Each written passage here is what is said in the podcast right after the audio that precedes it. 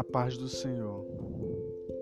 O título de hoje que iremos tratar, vamos meditar em 1 Reis, capítulo 17, Josué, capítulo 7, e algumas referências em 1 Coríntios, capítulo 10, Marcos, capítulo 13, versículo 33, e Mateus, capítulo 26, versículo 41. 41. Fogo estranho no meio da congregação. Acã foi o homem que levou o povo de Deus a perder 36 homens de 3 mil que foram à guerra contra Ai. Desobediência e cobiça nas coisas consagradas a Deus e o pecado da casa de Acã fez com que o povo fosse derrotado porque dos bens que pegou estava consagrado à destruição.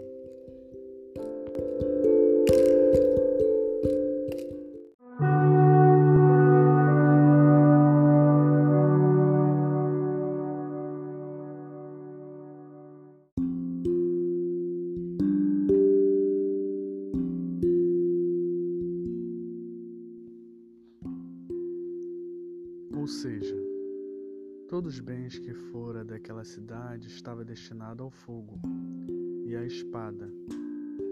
E de tudo isso tinha Deus rejeitado. E quem dele tomou foi rejeitado também.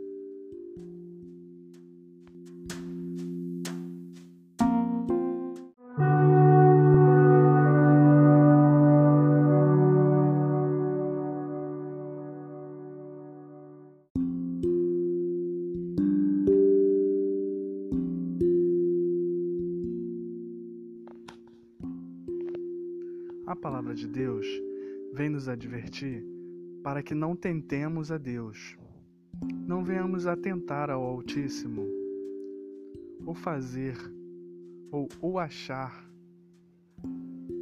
Às, às vezes, as pessoas acham que não estão fazendo nada, mas estão sim, estão tentando a Deus, como alguns o tentaram no deserto e foram picados por serpente.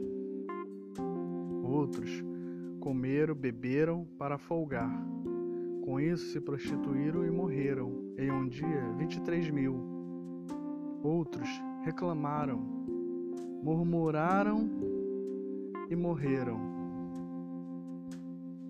A palavra de Deus vem falar que aquele, pois, que cuida estar de pé, olhe, não caia 1 Coríntios capítulo 10, versículo 12.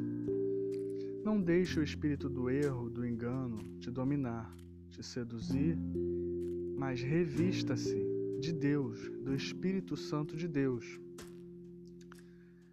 Vigiai e orai, já diz lá em Mateus capítulo 26, versículo 41. Em Marcos capítulo 13, versículo 33, vai além. Fala para nós olharmos, vigiarmos e orar. Olhai, vigiai e orai. Então, fique com essa palavra em nome de Jesus e cuidado para que você não entre no engano. Deus te abençoe em nome de Jesus.